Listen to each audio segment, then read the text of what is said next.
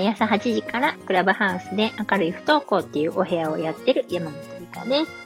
今日は、えー、先生のお話をしたいと思います。先生はね、避けて通れないお話ですよね。うん、先生ガチャって聞いたことあります？私ね、本当にこれはね、先生ガチャってあるなって。なんかいろんなお家のお話を聞くじゃないですか。不登校になってしまったご家庭のお話をね。もうめちゃめちゃいろいろ聞いたんですよ。そしたら、やっぱり先生によって対応が全然違うんですよね。だこっちの先生やったら生きてても、あっちの先生やったらもう絶対そんなんありえへんとか、うーん、なんでしょうね。なんかもうこちらの希望を聞かずに、いろいろやってしまわれる先生とかもね、もちろんいらっしゃいますよね。聞いてくれたらいいのにね、と思うんですけどね。なかなかね。あの、で、そういうのを私ね、自己満先生って言ってるんですよ。もう本当にね、自己満の先生すごい多い。まあ、良かれと思ってやってるんですけどね、それが自己満って考えてない、あ、気づいてないっていうのがね、痛いな、みたいなね。例えばね、あの、うわ、これすごいなと思ったやつが、あの、学校に、まあ、行くじゃないですか。すっごい久々にね。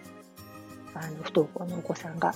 そしたら、なんか花道作って、いや来てくれたなんとかちゃんパチパチパチーみたいな、先生涙ぐんでる。これはね、ダメですよ。ダメ。もう本当に。あんまりね、あの、正解不正解ないと思うんですけどね、これはね、アウトですね。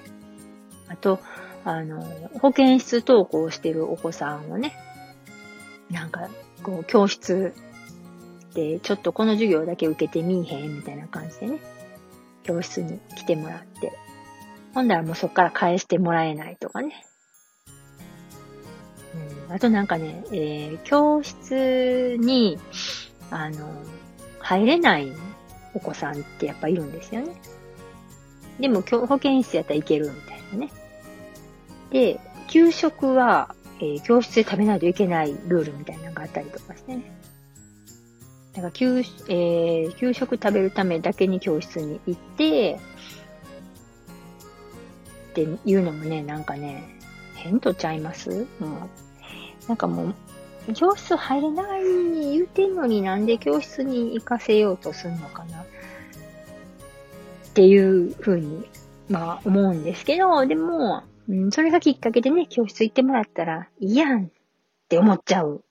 んですよね。もうそもそもそこがちょっとなんかずれてるところかもしれないですよね。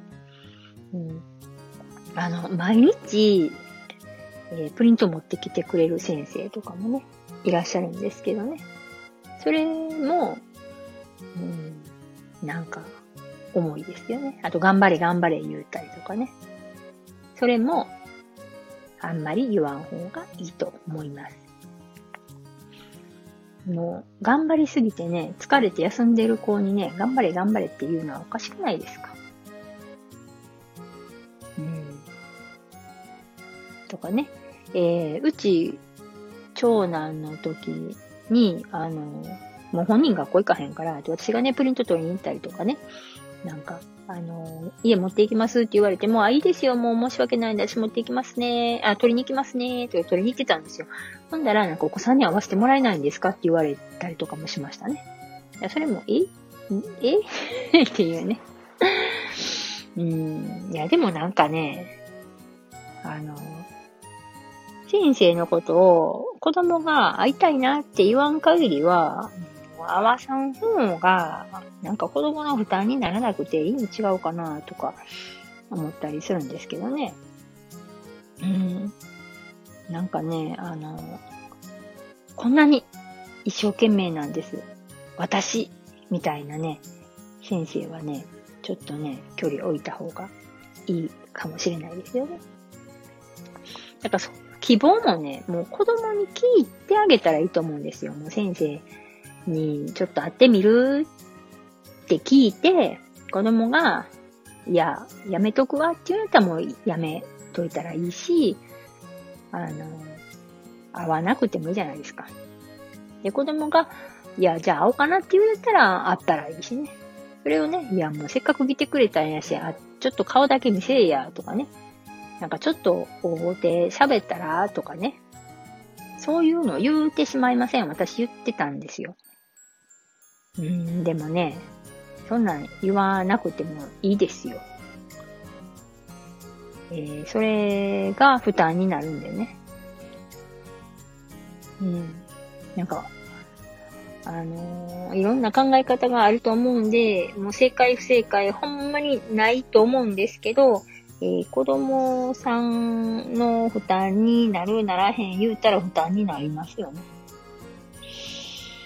うん。だから、あの、もう子供さんに聞いて、やって言うんやったら後追いしないっていうのが一番いいかなと思います。はい。もう本当にね、いろんなことがあるんでね。ということで、何か参考にしていただければ嬉しいです。はい。山本理香でした。